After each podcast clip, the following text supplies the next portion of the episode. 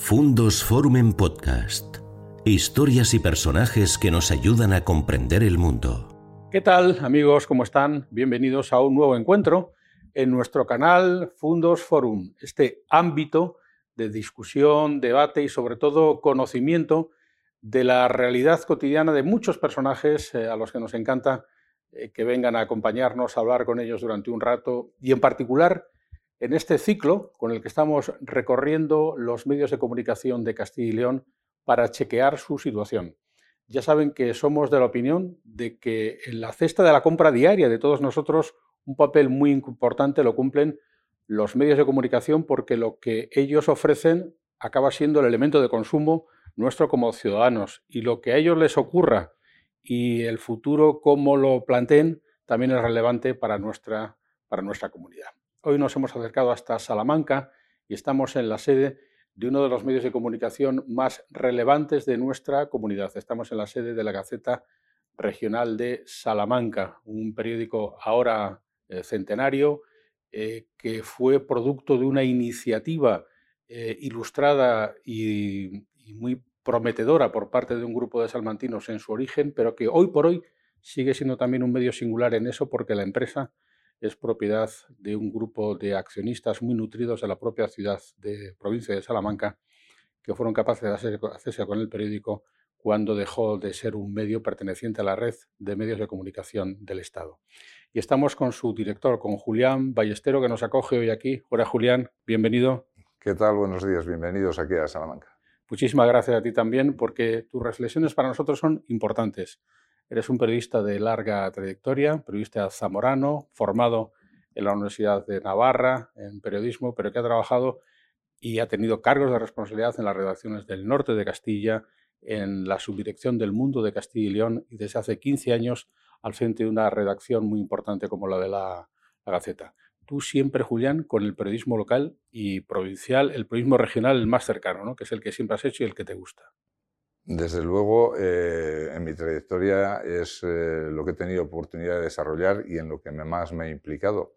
Y además pienso que eh, el futuro de, los periódicos de los que estamos hablando aquí en, Castilla y León va por ahí, de estar muy pegados al, al, terreno y responder a los intereses de los salmantinos, en este caso, de los castellanos y leoneses.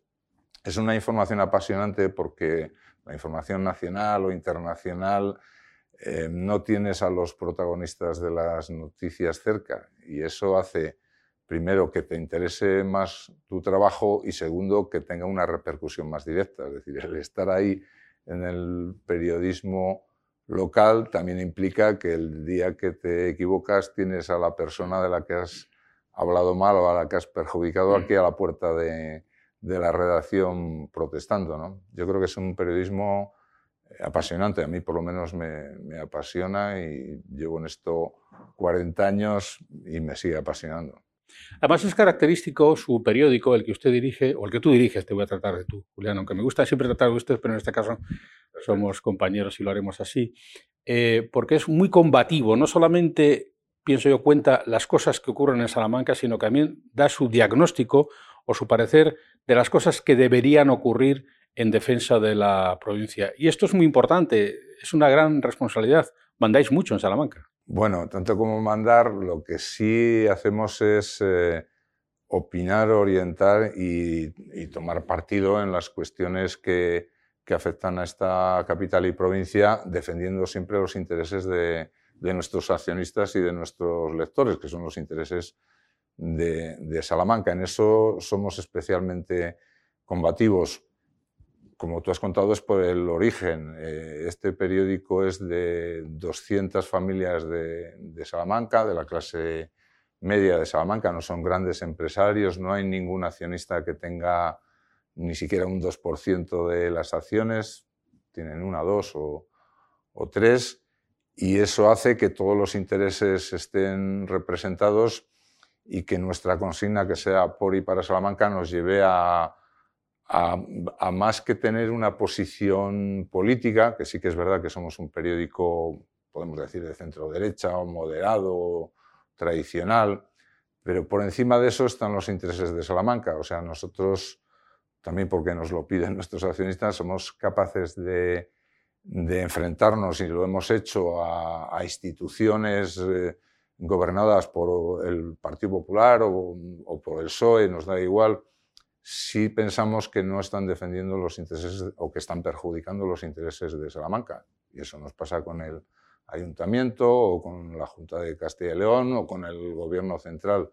Independientemente del color político que tenga ese gobierno, nosotros estaremos aquí eh, con la escopeta cargada pensando en que hay que defender los intereses de Salamanca por encima de cualquier ideología. En eso estamos.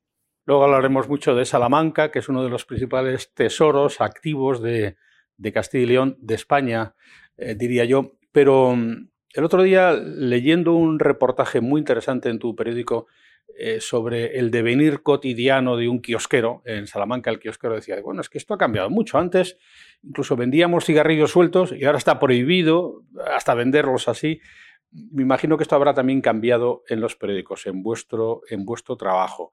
¿Cómo os está afectando eh, el cambio en la venta de periódicos, en la distribución del, papel? Eh, ¿Cómo afronta la Gaceta el futuro en ese sentido, Julián?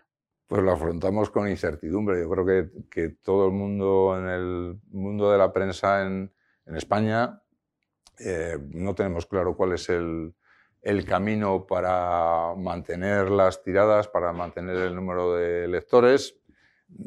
Yo personalmente, y lo que estamos haciendo en la Gaceta es intentar seguir haciendo un buen periódico, intentar que a nuestros lectores eh, les guste, que sea atractivo, que sea interesante, que, también vean que eres un periódico comprometido, que no pasa por encima de las noticias y que es fiable. O sea, para nosotros una de las claves del futuro de la prensa es el hecho de que detrás de la Gaceta hay no solo una empresa que responde mm, ante cualquier eventualidad, sino también una redacción medianamente numerosa de profesionales que, han estudiado periodismo, que tienen una deontología, que saben eh, contrastar las informaciones y que eso, por desgracia, yo creo que ahora mismo es muy difícil de encontrar en otros medios.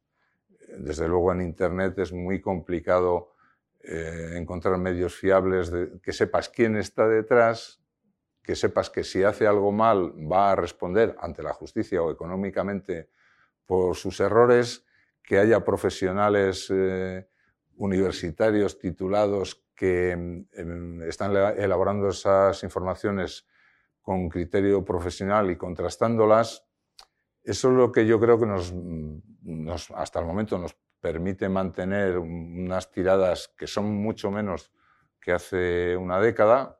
Hemos perdido, yo creo que como casi todos los periódicos de España, casi la mitad de lo que vendíamos, pero también es verdad que tenemos un número de lectores fieles a los que pensamos seguir sirviendo durante mucho tiempo, el mayor posible.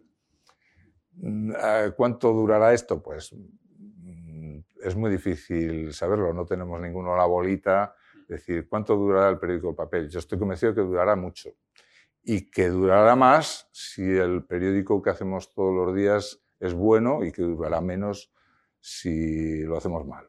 Eso te quería preguntar, porque tú que siempre has trabajado en la información cercana, mm, los profesionales decís que ha cambiado mucho desde hace 20 o 30 años ahora que antes. El periodista iba a las redacciones, eh, y luego salía a la calle a ver qué conseguía, mientras que ahora cuando vas a la redacción ya sabes más o menos lo que va a ser noticia por los gabinetes de prensa o por eh, fuentes eh, oficiales, institucionales, y que eso ha cambiado un poco. ¿Tú crees que este es un problema real y crees que hay que neutralizarlo para encontrar en el futuro un nuevo camino de conexión con los lectores? Sí, no solo eso, es que nosotros en la Gaceta ya estamos en el camino de vuelta eh, me refiero a despegarnos de esa actualidad que nos marcan los gabinetes de prensa, las instituciones, eh, las notas que, te envían al, correo y cada día más eh, intentamos hacer nuestra propia visión de la actualidad, la visión de los, de los periodistas de, la Gaceta que están en la calle y se enteran de cosas y que estamos haciendo un esfuerzo por volver volver a hablar con la gente y por, hombre, no digo pasar, obviar todo lo que sea actualidad oficial, pero sí dejarla en un segundo plano y que no nos marque el periódico del día, no nos lo marquen desde las instituciones o desde los numerosos gabinetes de prensa que te bombardean. Sería muy fácil hacer un periódico ahora mismo con lo que te llega de fuera, pero no queremos ir, porque además pensamos que a nuestros lectores no es eso lo que más le interesa. Le interesa más lo que está ocurriendo en, su, kiosco de abajo, o en su calle, o en el jardín de su barrio, o en el colegio, que lo que eh, las instituciones quieren que contemos al día siguiente. En ese proceso llevamos también un tiempo, porque es verdad que, que no sé, hace un, yo creo que con la pandemia ha sido también un momento de ruptura, ¿no? Hubo ahí un, momento de reflexión, de decir, eh, tenemos que hacer otra cosa porque eh, estamos en, en, un momento en el que te estás jugando la supervivencia. Yo creo que eso nos ha ayudado a, a meditar y a volver un poco al periodismo de, calle, quizás no tanto de calle, pero sí de más contacto con el, con el ciudadano y de buscar una actualidad diferente a la que te marcan. Sí, considerar que el consumidor final es el lector y no tanto el político o el dirigente eh, que se puede ver reflejado en esas informaciones, pero para aquellos que piensen que los periódicos pueden estar en retirada en alguna de sus facetas, Aquí está la Gaceta de Salamanca para desmentirlo con una buena inversión que han realizado ahora y un buen esfuerzo en el cambio de maquetación del aspecto exterior del periódico, que es ahora más bonito, más limpio, más agradable a la vista. Y una de las cosas que destacan en el periódico de Julián es que siempre publica muchas fotografías. ¿Qué importancia tiene la imagen en un periódico local? Si tú haces un acto a las 8 de la tarde y al día siguiente tu foto no sale en el periódico, es como si el acto no hubiera ocurrido. Sí, de alguna manera sigue, sigue siendo así, aunque menos. Es decir, esto, eh, esta norma de si no aparecías en la Gaceta al día siguiente no existías, en la Gaceta en papel me refiero, eh, estaba vigente desde luego hace 15, 20 años. Con la llegada de Internet eh, se mantiene, es importante para alguien que organiza aquí un, un evento el que salga al día siguiente en el papel, pero ya no es a vida o muerte. O sea, ese poder eh, sobre la vida y la muerte eh, pública, por decirlo así, de, presencia, ahora es más compartido porque hay medios digitales y, bueno, al final de alguna manera apareces. Lo que sí creo que, la Gaceta, por mm, ser prácticamente la única redacción potente que hay en Salamanca y el único medio que puede ofrecer una visión de, completa o más o menos completa de la actualidad al día siguiente, sí que em, el que estés o no estés en ese papel, pues eh, te marca un hito de que has estado o no has estado en, ese, en, esa visión de la, de la, jornada, en esa visión informativa. Yo creo que eso sí que se mantiene y para nosotros las fotos en el nuevo diseño y en general siguen siendo importantes. Primero porque a nuestros lectores les gusta ver gente en las páginas le gusta ver protagonistas y sobre todo les gusta ver protagonistas que no sean los de siempre, es decir, que no sean los, eh, sobre todo políticos, a los que durante mucho tiempo hemos estado sacando demasiado. ¿no? Entonces ahora buscamos eh, otros protagonistas y a esos son a los que intentamos retratar ahora cada día en, en el papel. Sí, porque cuando a veces nos critican los lectores o los oyentes televidentes al, a los medios de comunicación, pues tenemos que saber como que habría dos clases de periodismo. Esto está ocurriendo mucho en Estados Unidos. Por un lado está el periodismo que cuenta las cosas que pasan y luego el periodismo que cuenta las cosas que no pasan y qué tendría que pasar para que eso no ocurriera, que es el periodismo de soluciones. ¿eh? yo creo que en eso Julián está muy en sintonía con que eh, los medios denuncien, quizá no sea la palabra, pongan de manifiesto aquellas cosas que necesitan solución en lugares como Castilla y León, que tiene tantos problemas, y ver de qué forma esto es posible. ¿Tú crees que en eso se está haciéndolo bastante, por ejemplo, por parte de los directores de los medios, o que todavía nos falta más compromiso con los ciudadanos o con la sociedad? Bueno, yo creo que eh, hemos dado pasos en, los últimos años a hacernos más comprometidos con los problemas de los, de los lectores y de los ciudadanos en general. De todas maneras, si analizamos eh, cómo se ha cubierto, por ejemplo, los tres últimos años, la pandemia, ha habido medios eh, que eran más capaces de aceptar cualquier medida que se adoptara desde la Administración. Yo creo que faltó en general crítica a, ese zarandeo al que nos sometieron los políticos, que, que, un día te prohibían una cosa que al día siguiente te la hacían obligatoria. Y desde luego en la Gaceta intentamos, yo creo que en buena medida lo conseguimos, mantener una actitud crítica, reflexiva, racional también, es decir, este, esta, medida tiene algún sentido, responde a un criterio científico.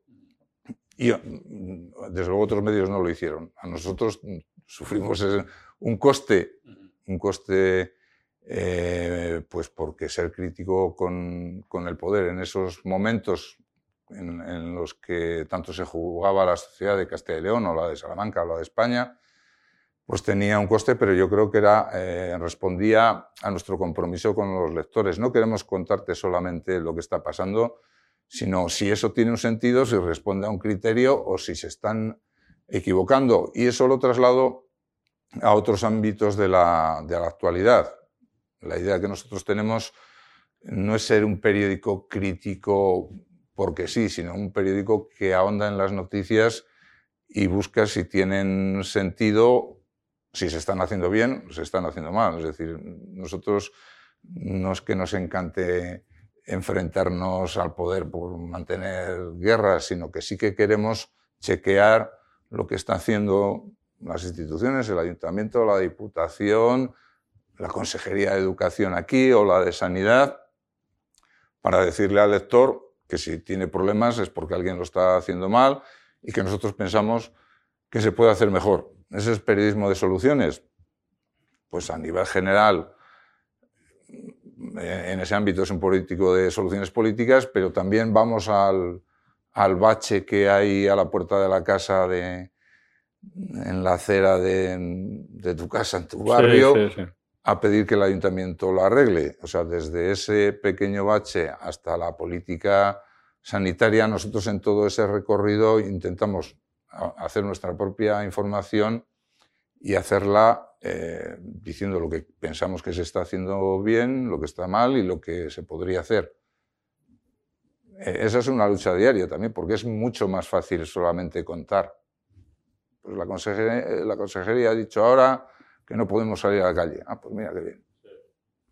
O decir, pero, ¿y, pero ¿a cuento de qué? O sea, ¿me vas a prohibir a mí salir o salir de mi comunidad? ¿Pero qué sentido tiene? Esto lo habéis chequeado con un comité científico que dice que así vamos a, estar mejor. Nosotros comprobamos que no. Nuestro análisis de, lo que se hizo durante la pandemia era que había comunidades que iban muy bien en un determinado momento con medidas muy eh, restrictivas, otras que iban incluso mejor con medidas de, de, apertura, luego unas, o sea, no hubo, por lo que nosotros detectamos, una relación directa entre eh, políticas más restrictivas y mejores resultados. Y eso es lo que estuvimos denunciando y lo que nos costó algunos disgustos, pero que lo seguiremos haciendo cuando toque. De todos modos, yo tengo la impresión de que esas tesis muy difíciles de mantener que sostuvo tu periódico bajo tu dirección durante la pandemia, como que al final el tiempo te ha acabado dando la razón en dos facetas. Por un lado, en la pandemia, insisto, en el caso de la Gaceta fue de los periódicos más duros en cuanto al tratamiento de cómo las autoridades, tanto las nacionales como las regionales, estaban abordando el problema, pues la pandemia, por un lado, acarreó ciertas medidas de restricción que luego se ha visto que no fueron del todo necesarias porque algunas comunidades que no las aplicaron tuvieron los mismos problemas que las que las aplicaron. Y luego también ponéis mucho de manifiesto en ese momento, y supongo que sería difícil de mantener, como la cierta eh, cierto desgobierno que había en la Junta en ese momento con la coalición de dos partidos que tenían, por un lado, por parte de Ciudadanos, competencias restrictivas en ciertas materias y por parte del Partido Popular otras competencias divergentes, denunciabais que eso no estaba siendo eficaz.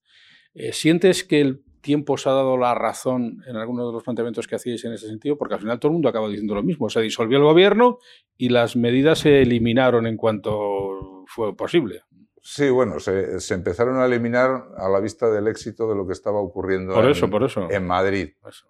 Y eh, el tiempo nos dio la razón. Yo creo que, que en el día a día nuestros lectores, para mí la razón es que veían que el periódico analizaba, o sea, era crítico y lo hacíamos mm, comparando datos y con, con, criterios. Para mí el éxito estuvo ya en el momento en el que nos, nos podíamos haber equivocado al final, pero desde luego hicimos el esfuerzo de no aceptar porque sí las medidas y las decisiones que se estaban tomando. Yo creo que esa es una primera victoria. Es decir, yo voy a ser reflexivo, me lo voy a mirar, voy a comparar datos y no me voy a tragar cualquier cosa que me, que me vendan desde la administración.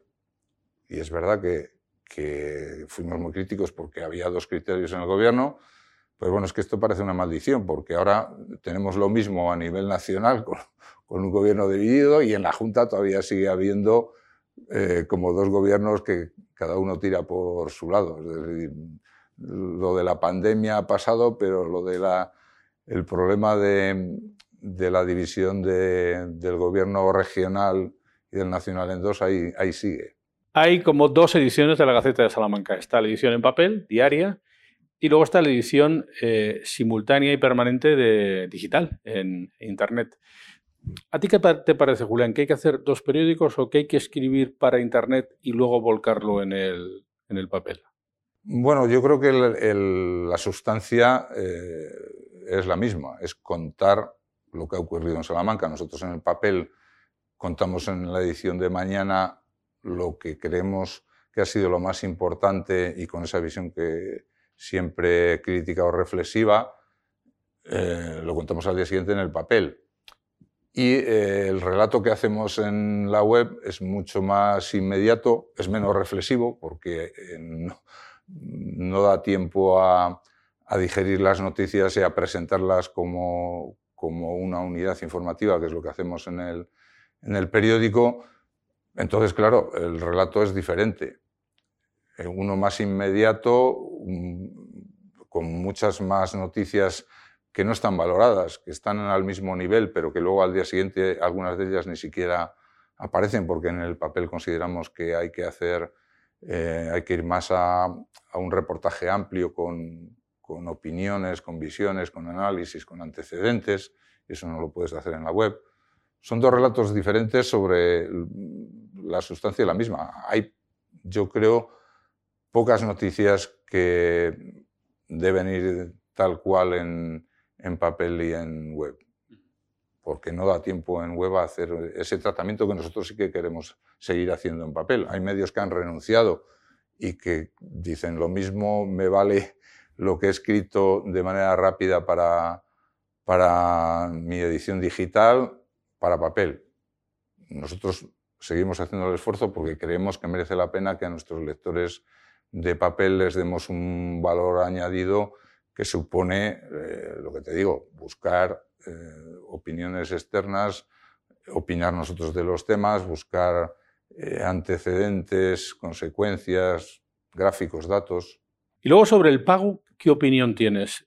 porque si no estoy equivocado, la Gaceta no cobra por sus servicios en Internet, cosa que otros medios sí están haciendo.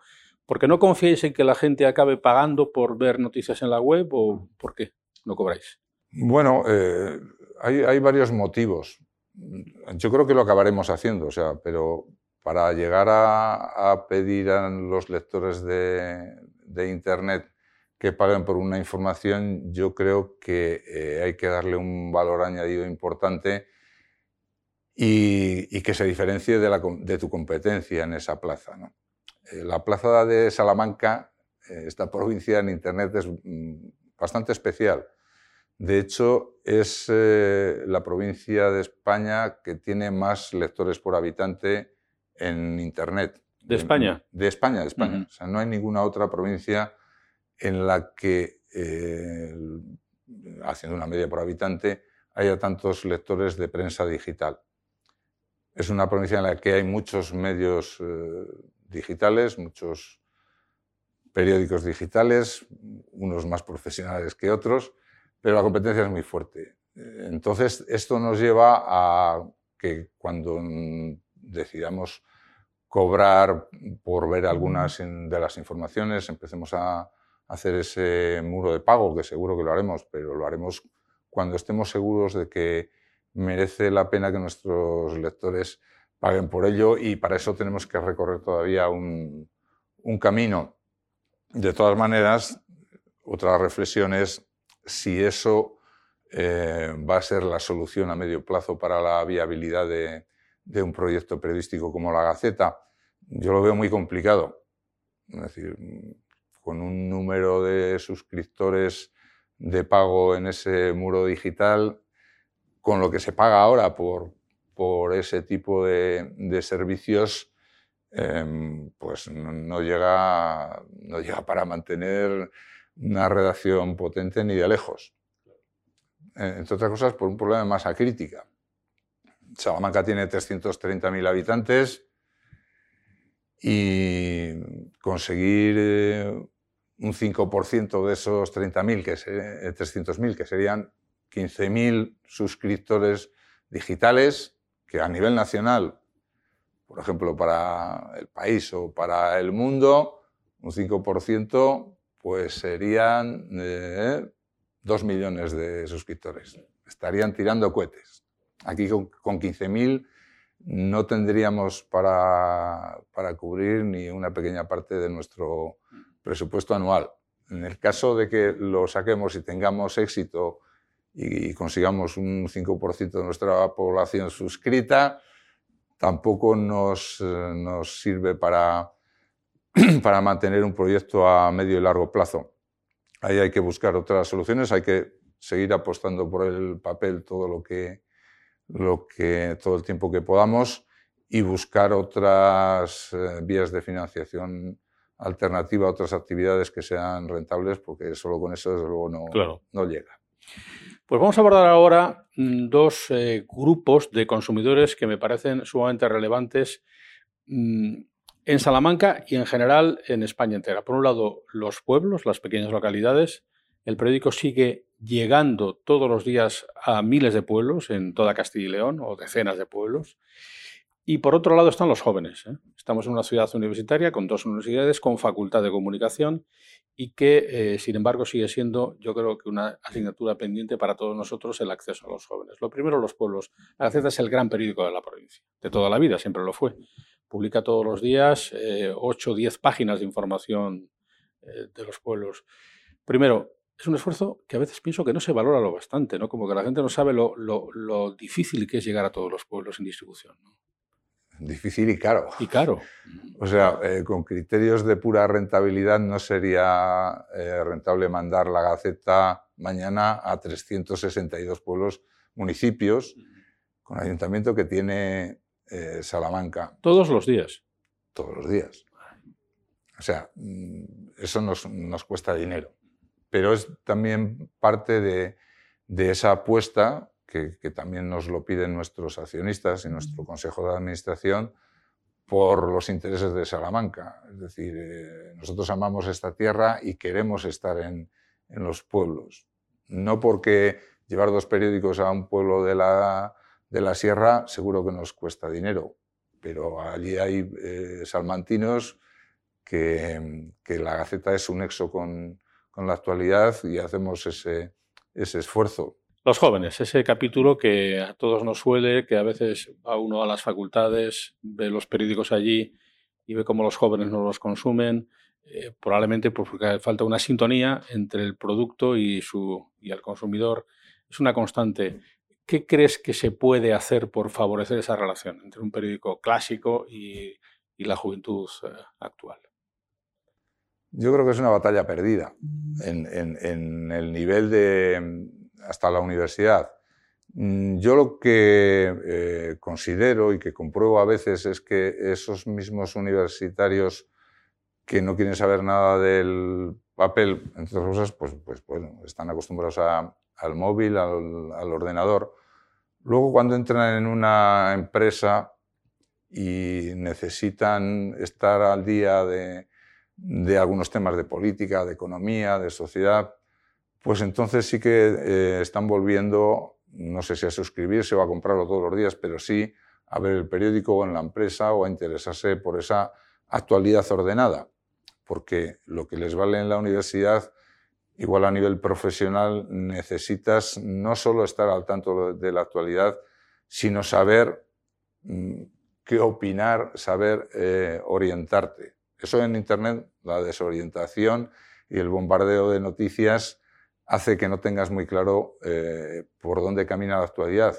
Y eso es lo que ofrecemos en el, en el papel al que yo creo que muchos de estos jóvenes o algunos de ellos volverán cuando eh, tengan un empleo o tengan su propio negocio o hayan emprendido su, su pequeña empresa. Ahí les resultará bastante más útil el, el, papel y algunos me consta que vuelven y yo espero que eso sea un, un efecto positivo en los próximos años. Por lo tanto, nunca habrá soluciones definitivas, pero sí podrá haber soluciones parciales. Es que, soluciones ahora mismo, es decir, ¿cómo puedes conseguir que los eh, jóvenes de menos de 30 años que no tienen un empleo compren un periódico o lean un periódico? Batalla perdida, es decir, porque van a hacer lo que les da la gana y no les da la gana leer en papel. Ni siquiera les gusta leer libros en, en papel. Eso sí, el, el, el chico o chica que ahora tenga con todos los eh, adelantos y con toda la capacidad que, que le reportan los medios digitales y tenga también la costumbre de leer periódicos y leer libros, ese va a ser un figura. O sea, eh, ese mm, nos va a dejar a todos para atrás porque tiene em, lo que nosotros teníamos hace 40, 50 años cuando estudiábamos, que era que podías leer, pero tiene además eh, toda esa agilidad y esa capacidad para encontrar y, editar o tratar información que nosotros nos costaba días y, semanas hacer un, buen reportaje y ahora alguien que tenga ese pozo de conocimiento que da eh, la lectura, el estudio, pero también eh, la prensa diaria respecto a la actualidad. Y además este nutrido con las armas de, mm, de lo digital, pues eh, seguramente eso, pues, esos serán los dirigentes de, del futuro. en España, ya no serán los indocumentados que nos han tocado sufrir durante, durante mucho tiempo. Julián, y tú que tienes la responsabilidad de hacer todos los días una portada junto con el equipo de la Gaceta, ¿por qué sigue siendo tan frecuente que los directores escojáis fotografías deportivas eh, para publicar en portada los fines de semana. ¿Es que el fútbol sigue vendiendo tanto? Bueno, eh, los fines de semana eh, nosotros ya no hacemos habitualmente. Hemos roto, por ejemplo, esa costumbre de sacar todos los lunes solamente la, la portada deportiva. La hacemos cuando hay un domingo especialmente interesante en Salamanca porque juegan nuestros tres equipos en las categorías superiores, que ahora son inferiores, pero bueno, dentro, de, dentro, de, lo que tenemos en las superiores, o juega también en la avenida. Y si no, intentamos buscar otros temas, porque es verdad que el deporte, como, el, como la política o los sucesos, es decir, da lo que da. Y nosotros lo que queremos es romper moldes y hacer que el periódico sea diferente, divertido y que pueda sorprender al lector. Si todos los lunes le das eh, el Salamanca o el Unionistas o el, o el Guijuelo, pues un lunes más, ¿no? Y es verdad que lo hemos hecho durante un tiempo y ahora estamos intentando romper esa, esa dinámica, buscando sorprender. Esa es la idea. Por lo tanto, la excepción confirmaría la regla, porque es verdad que muchos periódicos los fines de semana. Claro, es que, es, la, es que eh, cuando todo el mundo descansa, los deportistas trabajan y, y la actualidad te lo manda, ¿no? Eh, tienes que hacer un periódico con, con, mucho deporte. A lo que me refería yo es que en portada, que es un poco el escaparate, si puedes buscar otros temas, pues el lector lo agradece. Ustedes recordarán que este año, a principios de marzo, la Real Academia Española de la Lengua estableció la recuperación, creo que voluntaria, de la tilde sobre la palabra solo para definir la diferencia entre estar solo o el solamente. Justo antes, Julián le había enviado una nota a toda su redacción recordándole que había que discriminar con la tilde. Esto no demuestra que la academia eh, respondiera a esa nota de minutos antes, sino que está muy pendiente, en este caso Julián Ballesteros, pero creo que muchos directores también, de cómo cuidamos el idioma y de cómo escribimos. Creo que en Internet fatal. Y creo que en el periódico o en los periódicos mejor pero no siempre. ¿Es preocupante que no se esté escribiendo, no se esté usando la herramienta lingüística bien del todo en la prensa en España, Julián? Hombre, claro, es preocupante primero porque las nuevas generaciones que tienen muchas cosas buenas y muchas habilidades em, han leído menos que, las anteriores a la, a la, generación que pertenecemos tú y yo, que leíamos mucha, mucha y buena literatura y eso te da un pozo para escribir no solo con corrección, sino también con gusto. Esa ahora es más difícil de, encontrar. Yo lo que, lo que me solivianta es que esté mal escrito, porque una cosa es que eh, las noticias o lo que aparece en los periódicos digitales o en papel no, no seamos umbral, no tengamos umbrales ahora en, en nuestros periódicos y otra cosa es que, que un mínimo de corrección y de ortografía eh, es absolutamente exigible. Y más cuando estamos en Castilla y y más cuando estamos en, en, Salamanca, que es una ciudad que le da tanta importancia al español. Por eso yo insisto con, con los redactores que hay que cuidar no solo la ortografía, sino intentar escribir con el mejor nivel posible.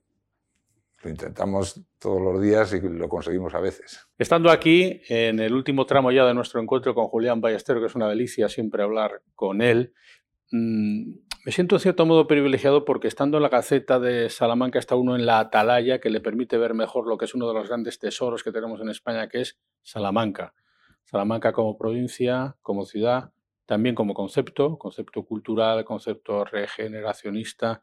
Antes que hablemos de Salamanca, una pregunta consabida, de la que no te había advertido previamente. Tú que haces todos los días una portada, ¿cuál sería la portada que te gustaría publicar, el titular a cinco que te gustaría publicar sobre Salamanca que todavía no has podido publicar? El desideratum para Salamanca desde la dirección de la Gaceta. Esa portada. Bueno, eh, sería algo así como que una gran empresa crea aquí 5.000 empleos. Esa sería la noticia que me gustaría publicar no digo la de los eh, jeques que, pasaron por aquí diciendo que iban a invertir 15.000 millones de euros, que eso era, era una entelequia, efectivamente, pero sí alguna inversión importante que permita crear empleo en un número que revierta esa tendencia a la despoblación que aquí parece inexorable. Y es paradójico porque Salamanca tiene poca población, vigente, pero mucha población flotante. Es decir, hay muchísimos miles y miles de personas que pasan al año por la ciudad en calidad de turistas, de visitantes, de estudiantes, pero que luego se van. ¿Cuál sería el diagnóstico para que parte de ellos se quedaran? El aliciente, el excipiente que permitiera que se puedan. No solo que se queden los que vienen, sino que se queden los que nacen aquí. Eso que, sería que los jóvenes nacidos aquí tampoco se están quedando y es todavía lo más preocupante. Pues eh, depende de que sepamos aprovechar las tres o cuatro cosas que hacemos muy bien. Una es la universidad, el español.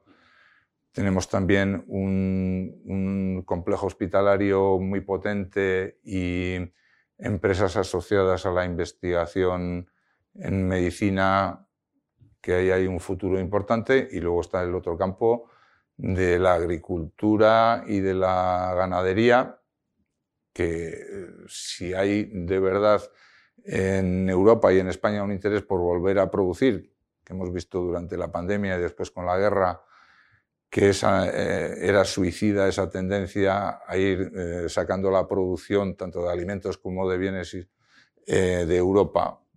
Y hay una tendencia aquí en España, en Castilla y León, en Salamanca, a volver a la producción tanto de ganado como de alimentos, pues ahí tenemos oportunidades para que los jóvenes empiecen a quedarse aquí. ¿Qué, nos falta? Nos falta inversión, empresas que quieran arriesgar aquí su dinero, y nos falta también salarios atractivos para, para esa gente titulada que puede trabajar en, en esa industria o en la agroindustria y que tengan salarios no iguales a los de Madrid, porque no hace falta, pero que sean interesantes también para construir su proyecto de vida aquí en, Salamanca.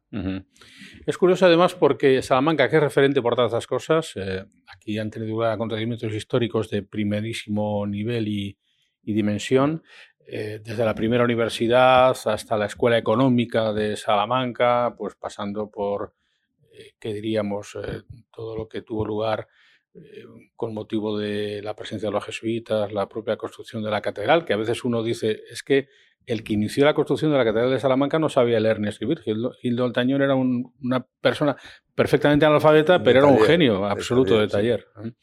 Entonces uno piensa, eh, esos momentos de fulgor que tuvo la ciudad estaban en sintonía con dirigencias relevantes, como que había personajes referentes que sabían capitanearlo. ¿A ti te parece que hay un déficit de dirigencia en este tipo de provincias, como que no son los mejores los que se ponen al frente de las instituciones necesariamente? Bueno, pues depende del momento que elijas para, ver qué dirigentes tenemos en, tanto en la provincia como en la capital o en, Castilla y León. Para no personalizar, yo diría que en, general en, la política en España hay un déficit de, de cualificación de los dirigentes. Primero porque no están bien valorados por la ciudadanía, probablemente, porque no están bien pagados. O sea, los políticos en España pues al final tienen que chorizar de aquí y de allí para, para hacer un capital porque están mal pagados. El sueldo del presidente del gobierno desde luego es bajo. Otra cosa es que yo igual pienso que ni siquiera se lo merece el que tenemos ahora, pero habría que, para elevar el nivel de nuestros dirigentes, y nos jugamos mucho en que sean buenos, habría que conseguir prestigiar a la, a la clase política y pagarla en, condiciones, igual entonces tendríamos gente preparada como la que había en aquellos tipos que tenía tanto prestigio el, ser eh, rector o, alcalde o, regidor. Claro. De todos modos, y para terminar de hablar de Salamanca y abordar ya el último capítulo de nuestra entrevista sobre el propio periódico en su singularidad, eh, aquí hubo una capitalidad cultural europea. Se dice que hay un antes y un después de ese momento en la provincia de Salamanca, en la ciudad de Salamanca.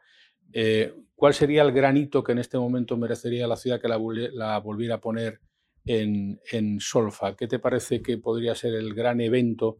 Porque, por ejemplo, lamentablemente algunos festivales relevantes se han perdido, eh, que eran referentes también, y parece que en eso eh, no vamos hacia adelante. No, esto fue eh, la capitalidad cultural en 2002, hace ya 21 años, y seguimos viviendo de, las rentas.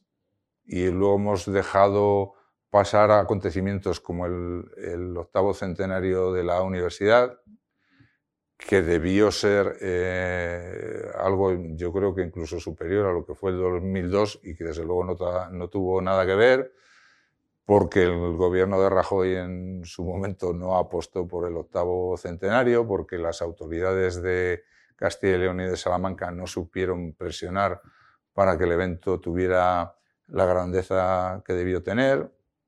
Hemos dejado pasar eh, el año pasado el centenario de Nebrija, este año es el de Bretón, un, gran músico eh, salmantino. Eh, el, autor de las zarzuelas más, más famosas, que también está pasando sin pena ni gloria. Son trenes más pequeños, pero también los estamos dejando pasar. O sea, no podemos pensar en grandes acontecimientos cuando no somos ni siquiera capaces de agarrarnos a otros que también podrían servir de, palanca. Es la desgracia que tenemos. Nosotros en la Gaceta lo, sí, eso lo hemos sacado hace poco también, es decir, también el centenario de, de Bretón está pasando desapercibido. Y por supuesto la consabida quedaría además para otra entrevista como esta o más de duración, asignatura pendiente de la Ruta de la Plata, que nunca acabamos de aprobar en España, que es una vía cultural y física también relevante y que ahí sigue pendiente. Eh, todo el mundo habla de la Ruta de la Plata, pero nadie acaba de hacer nada por la Ruta de la Plata. Eh, es otra batalla, yo creo que también perdida eh, hasta que no haya un gobierno de la nación que crea que tenga eh, un proyecto para el oeste de España, ¿no? por Salamanca, Zamora, León, Cáceres, que la han tenido abandonado todos los gobiernos de la democracia, que ha habido proyectos, ha habido promesas y nunca nadie ha hecho nada. También es verdad que igual tenemos lo que nos merecemos. Sí. Lo digo porque hay otros sitios, otras regiones, otros enclaves de España que si hubieran sufrido el desprecio y el abandono al que han sido sometidas todas las provincias y toda la zona esta de, del oeste, pues se habrían levantado, no digo en armas, pero estarían manifestándose un día sí otro también, y aquí nos falta un poco de espíritu combativo en ese sentido para hacer valer lo que era un proyecto muy interesante para vertebrar toda España, que hubiera merecido invertir aquí, como están invirtiendo millones y millones en, el, en el corredor mediterráneo, por ejemplo, que no les hace tanta falta. Es verdad. Y sobre todo que no lo sacamos suficiente a colación, como que nos falta coalición en Castilla y León para defender esa, que es una ruta cultural eh, importantísima.